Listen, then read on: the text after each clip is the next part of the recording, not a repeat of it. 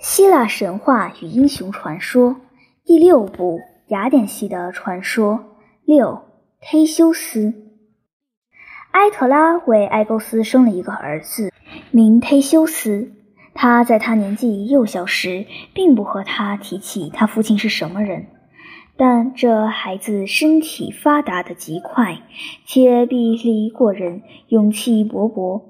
当他还是一个孩子时，赫拉克勒斯曾经过特洛桑，他见到这样的一位大英雄，还听到他的许多骇人的历险，不禁为之跃跃欲试。少年的忒修斯希望自己有一天和他一样的历险除暴，扬名于世。有一天，赫拉克勒斯脱下了他所披的尸皮，别的孩子们见了，全都惊骇地退却了。忒修斯却执了他的小小的刀，还当他是活的狮子，向前砍扑过去。不料，这小小的英雄后来果然成了赫拉克勒斯的朋友。他的母亲埃特拉视他为至珍至宝，每当见他一天天的雄健长大了，他便默想着他们的分离将要到了，心中感到异常的凄楚难过。当他到了成人的年龄时，他带着埃勾斯至刀于斜下的大理石那边去，他吩咐他将这块岩石移开去。他很容易的便将它移到一旁，于是石下的刀与鞋便为忒修斯所见。他见了这两件东西，觉得非常的诧异，便问他母亲是什么意思。埃特拉不禁落下泪来，他抱住了他的母亲，叫他不要伤心。于是他乃第一次告诉他从前的情景。和他父亲的姓名，并说起埃勾斯临别时曾言即要他到雅典城去寻找父亲，并带了刀与鞋为凭证。他说到这里，不禁放声哭了起来，因为他晓得他与他的儿子立刻便要分别了。忒修斯安慰了他母亲，便要平挡一切，启程而去。他母亲不能，也不欲留住了他，便只好任他轻取。他年老的祖父告诉他说：“由特洛桑到雅典，有两条路可走。”一条路较近，而且平安，即由海道而去；一条路较长，而且多野兽、强盗以及种种危险，即遵陆路而行。忒修斯凭着少年的义气，偏欲取道于艰危而较长的陆路。因为他欲在到达雅典之前扬名于时，他的心可欲看在外面的世界，可欲冒冒艰险，正欲如虎少狮的出出山洞，非经险途危境不快。他外祖父虽再三的劝阻，却也抑制不下他的充满冒险之念的跃跃欲试的心肠。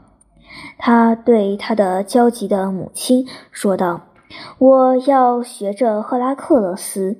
如果我到父亲之前将他的鞋浸染着旅程，他的刀溅满了血，他一定会更欢迎我的。”他母亲深深地叹了一口气，只好任他前去。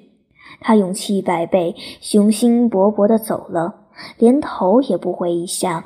他母亲的双眼只送到他看不见的背影为止，然后他回到家中，在家中所奉祀的诸神之前喃喃地祷告着，保佑他儿子沿途平安，不受任何祸害。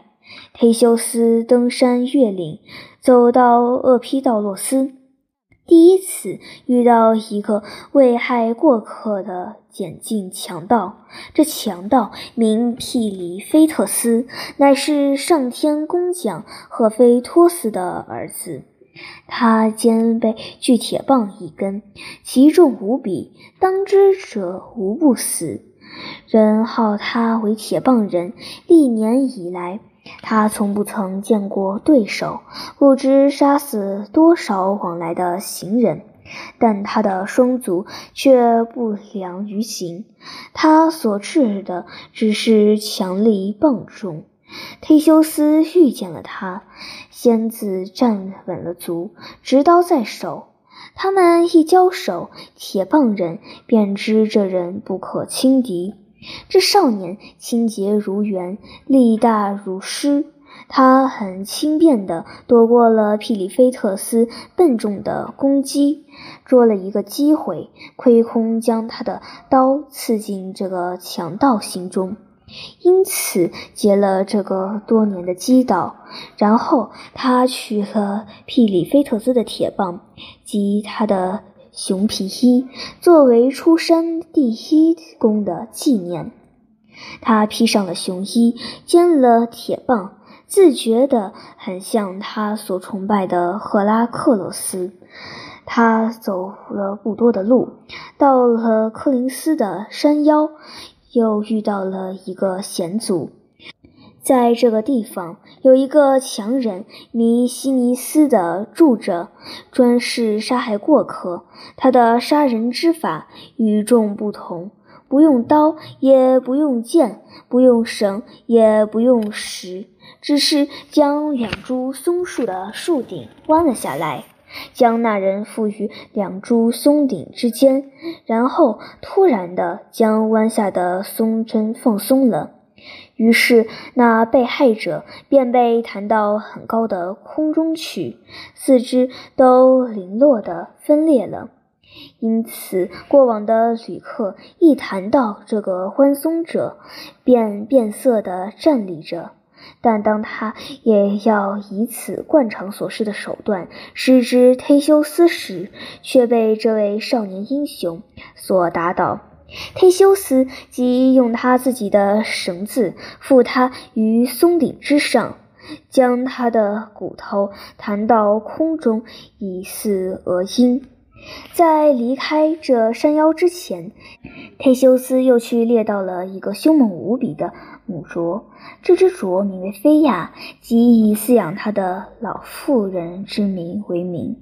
据说它乃是巨怪底芬所生，它危害于这个地方已久。不知已杀死若干的猎者，如今市民们见忒修斯为他除了这个大害，莫不欢心异常。他们警告他说：“前途还有一个更危险，但他的壮心却不因此而稍怯。”原来，从柯林斯到莫加拉必须经过海边的一道狭窄的岩道，在这个窄道上有一个可怕的巨人史克龙住着。史克龙是柯林斯人，据说他乃系伯罗普斯的儿子，更有人说他乃是海王波塞冬的儿子。他所占据的岩石，后人便名之为史克龙岩，专在等候着他的牺牲。忒修斯听见了他们的劝告，他现在却不走他道，专意欲出此途了。他与那个恶徒相见，他照旧的不知厉害的要强迫忒修斯为他洗足，但忒修斯却捉住了他。将他从峭壁上抛掷到海中去，以似他自己以人肉饲养着的巨龟。一说他变成了一个岩石，永远为波涛所冲击。以后他到了伊洛西斯，要由那个地方到莫加拉去。那个地方的人民见他是如此英俊的一位少年。心里都很可怜他，便劝他快快悄悄地离境而去，不要为他们的专制者开克所见。这个开克安乃是白兰考斯的儿子，但一说他是赫菲托斯的儿子，他恃着自己的身体高大、筋肉强健，凡有过客经过伊洛西斯者，他必挑他们的脚力。但与他相较的结果，却无一人曾经幸免的逃生过。但忒修斯却是一位为斗而逃的人。他直向开克安的王宫而去，和这个恶皇言时，既得既罪且饱之后，乃反邀他角力为戏。开克力量虽大，却不是忒修斯的敌手。他们斗不到几合，那几个强横者，开可安便为忒修斯所擒，高举他在空中，然后将他直向地上摔去。开可安一生角力，却终于结果在角力场中。伊洛西斯向市民们见忒修斯为他们除去了专暴的压迫者。便立留着他，要拥戴他继位为国王。但忒修斯不欲留居于此，他急急匆匆的要继续前去。百姓们却告诉他说，在这里雅典的途中，他将遇到一个举世无比狡诈而残酷的强人。这个强人的名字是伯洛克洛斯特斯，或名他为迪马斯特斯。人家称他为深拉者，他专程的等候着无辜的过客。他见了他们，便卑辞好语的邀请他住在他的家中做客。他一踏进了他的家，便再如踏进了地狱。因为他用了一种未曾前闻的酷刑来了结他的生命。他有两张床，这两张床对于一个成人的身体，不是过长便是过短。他对于身体矮小的人，便邀他睡在长床上，强将他的四肢撕拉长以适合于床身。但如果那个不幸的过客是身材高大的话，他便将那人强迫地睡倒在短床上，用斧头将他的两腿砍短了，以适合于床身。忒修斯听了这一席话，决定要试试这个强人的手段，便离了伊洛西斯而去。他自语道。这种东西非用他自己的奸计去治他不可。伯洛克洛斯特斯见他经过，便如常的邀他入室。这个少年伪作一无所知，欣然和他同去，然后欠身着，仿佛如以身倦者，任自己被他引入苦楚的卧室中去。那个强人笑道：“朋友，你看这是如何？我的那张床给你那么高大的少年睡，似乎太短。然而我不久便能使之释体。但正当他要引忒修斯卧于短床上时，他突然的发觉自己已被如铁的手所握捉，无法挣扎。”忒修斯将他置在地上，扶了起来，卧他自己于短床上，用他自己制人的斧头砍断他的双腿。忒修斯任他卧于血泊中，惨叫着，自己仍向前去。这个强人便这样悲惨地死于他自己所发明的新刑具上。他既在路上肃清了五个强人、一只猛兽，以后便沿途无阻地到了阿提克，在那里便有好些善意的人们来款待他了。他们为他们洗清了血与尘土，供他以宴饮，还为他祷神除罪。然而，他父亲的家中却有一个更可怕的危险正等候着他呢。埃勾斯年已老，已没有能力统御着雅典城了。奸谋与反叛充满了这城的各街。他的兄弟帕拉斯的诸子七其年老无嗣，横行无忌。对此诸持，他正无法奈何着他们。而在他的宫中，这位老王又被置于他的妻美迪亚。原来巫妇美迪亚自从杀死了他和押送所生的二子，逃出科林斯以后，便来到雅典，住于埃勾斯宫中。埃勾斯娶她为妻，但他们并没有儿子。美狄亚以他的巫术，以先妻知道忒修斯前来。当忒修斯到了宫中的大厅时，他立刻便知道这位勇敢的少年是谁，但他并不向国王说明。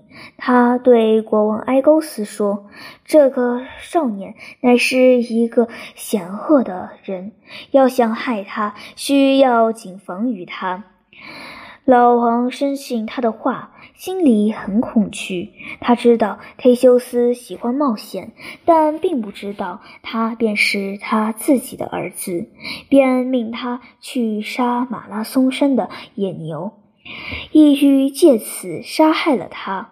但忒修斯却杀了此牛而归。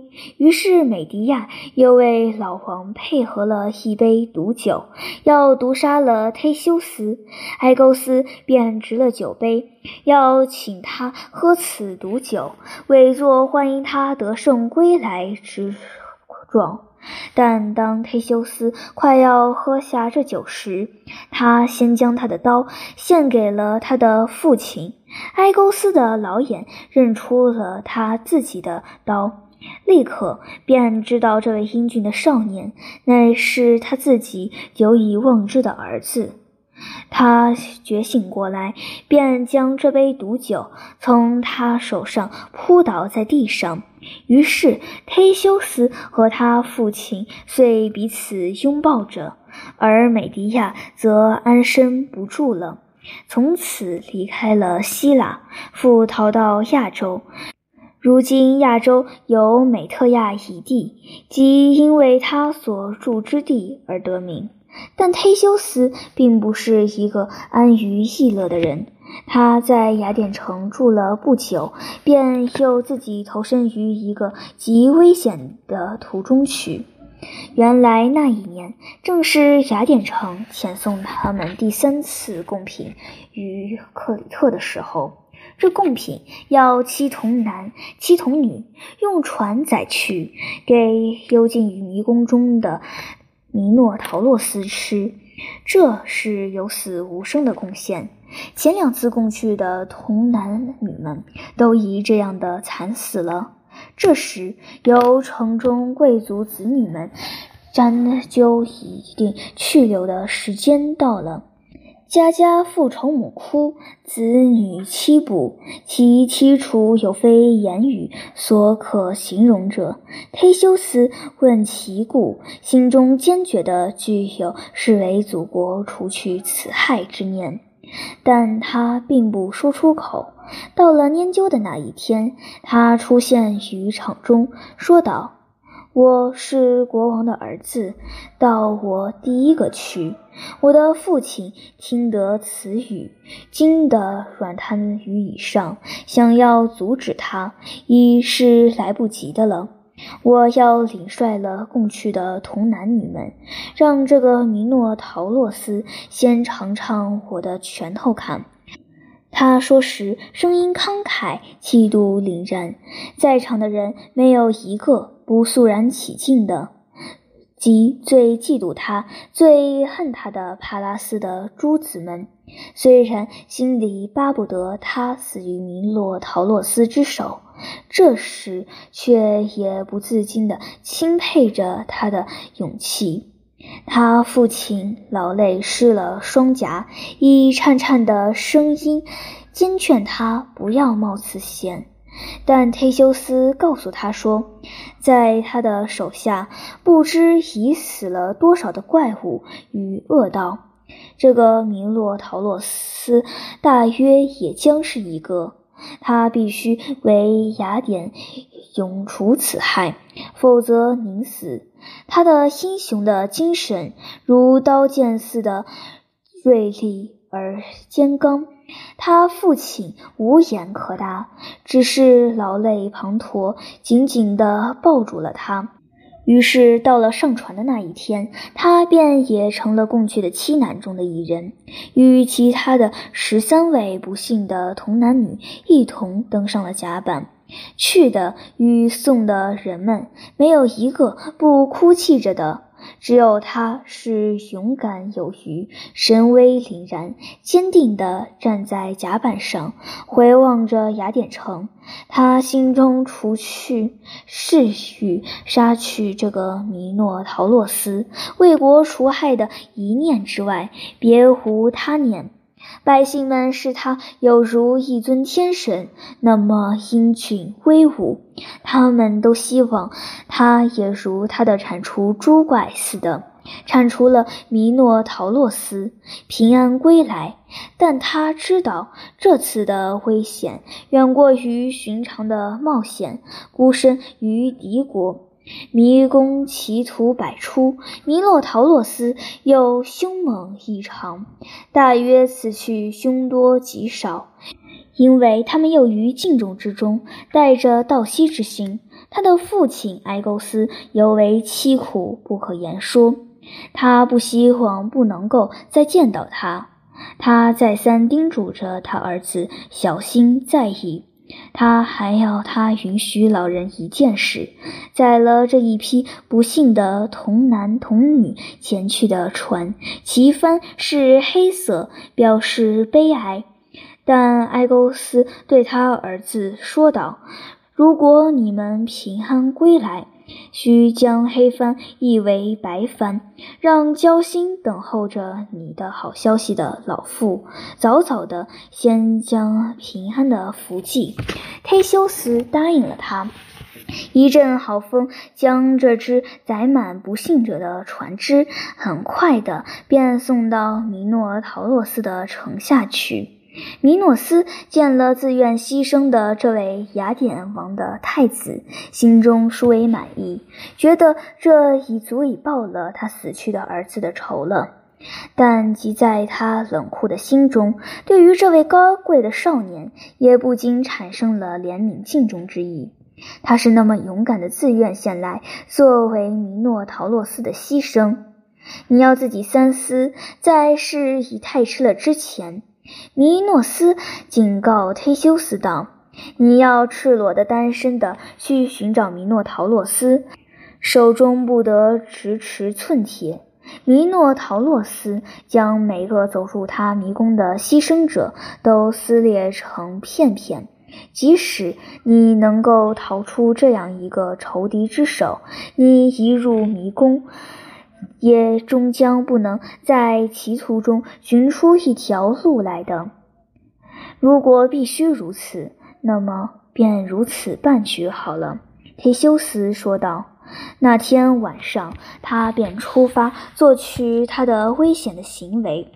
但当他那么勇敢坚定地与米诺斯问答着时，他的英俊与勇毅竟感动了许多聚集在米诺斯大厅中的人。尤其感动的乃是米诺斯的女儿阿里阿德涅，她异常的怜爱着这位少年英雄，他的心中可欲救出他全部的死徒，在没有交谈一言半语之外。他自己已成了很亲切的朋友。他偷偷地跑出宫外，到了他所住的地方，对他倾吐出他的钦佩与爱怜。他还鼓励他说：“他一定会设法救他出于迷宫的。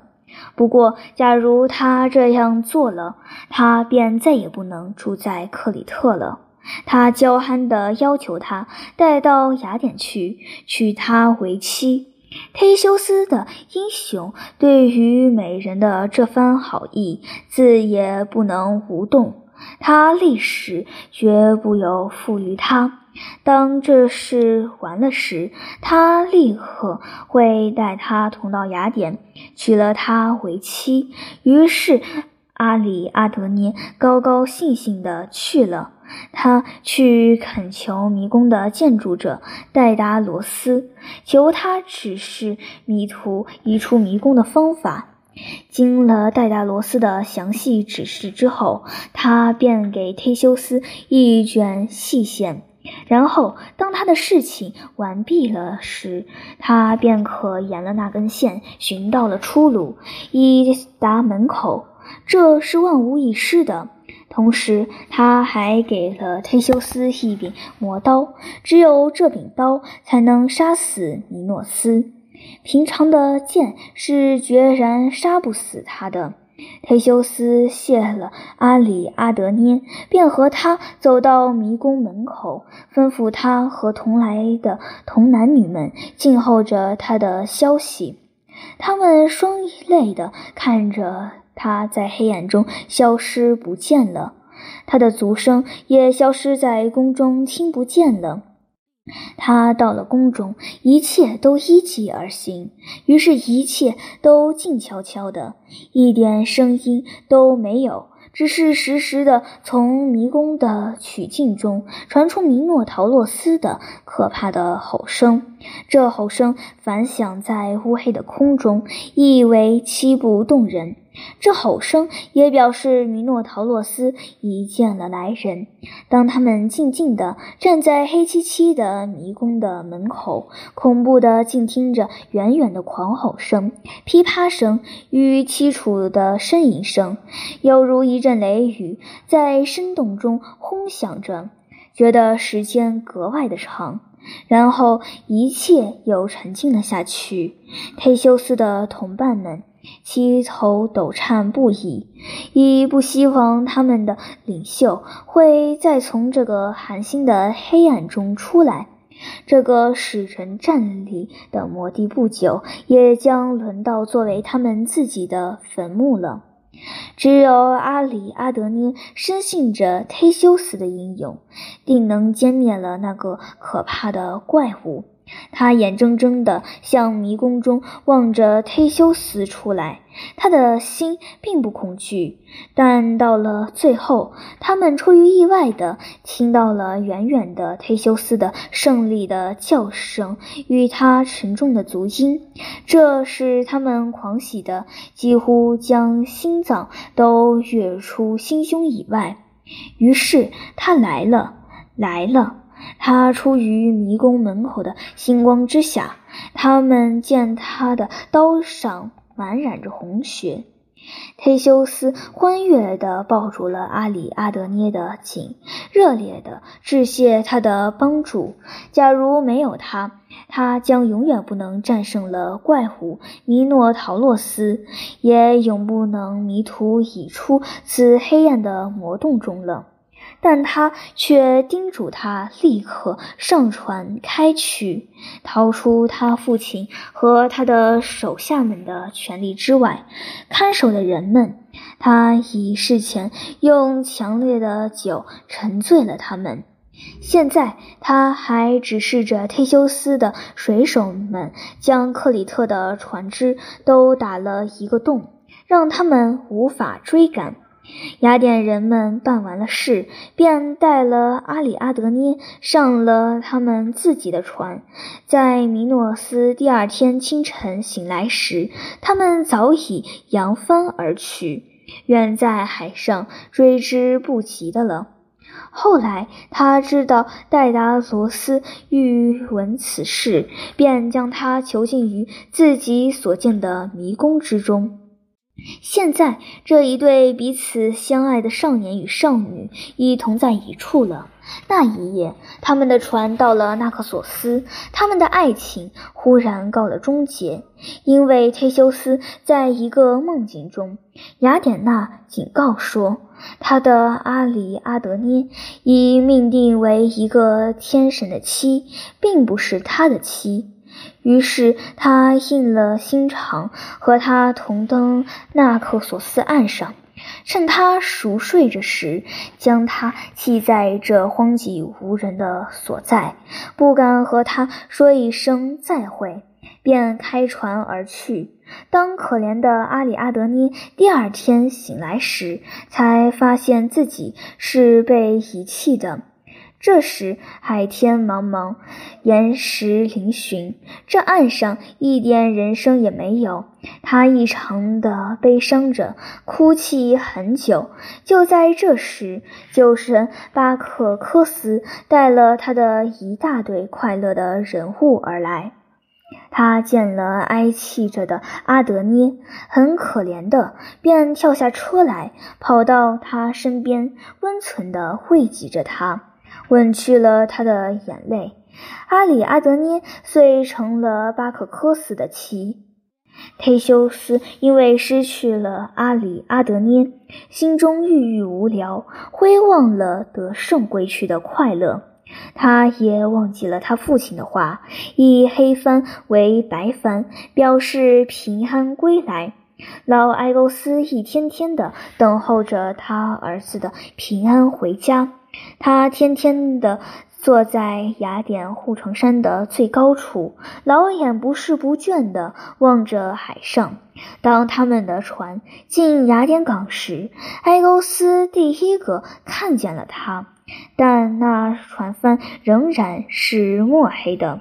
老王心中也一阵的乌黑，以为他儿子定死了。他失望地叫了一声，便由峭壁上投身于海中而死。至今，此海乃从于他的名字，名为爱琴海。当忒修斯将船停靠于海岸中，高高兴兴地上岸，人民蜂拥前去迎接他。他们一见忒修斯和童男女们平安归来，欢声大振。然而，迎接着忒修斯的第一个消息，却不幸的是他父亲的死毫。他以埃勾斯的死，因为自己的过失，心中甚为不乐。他在举国欲狂的朝神谢恩之际，又举行了他父亲老王的葬礼。在悲哀着他父亲的惨死之际，又登上了雅典的王位。雅典城是这样悲喜交集着。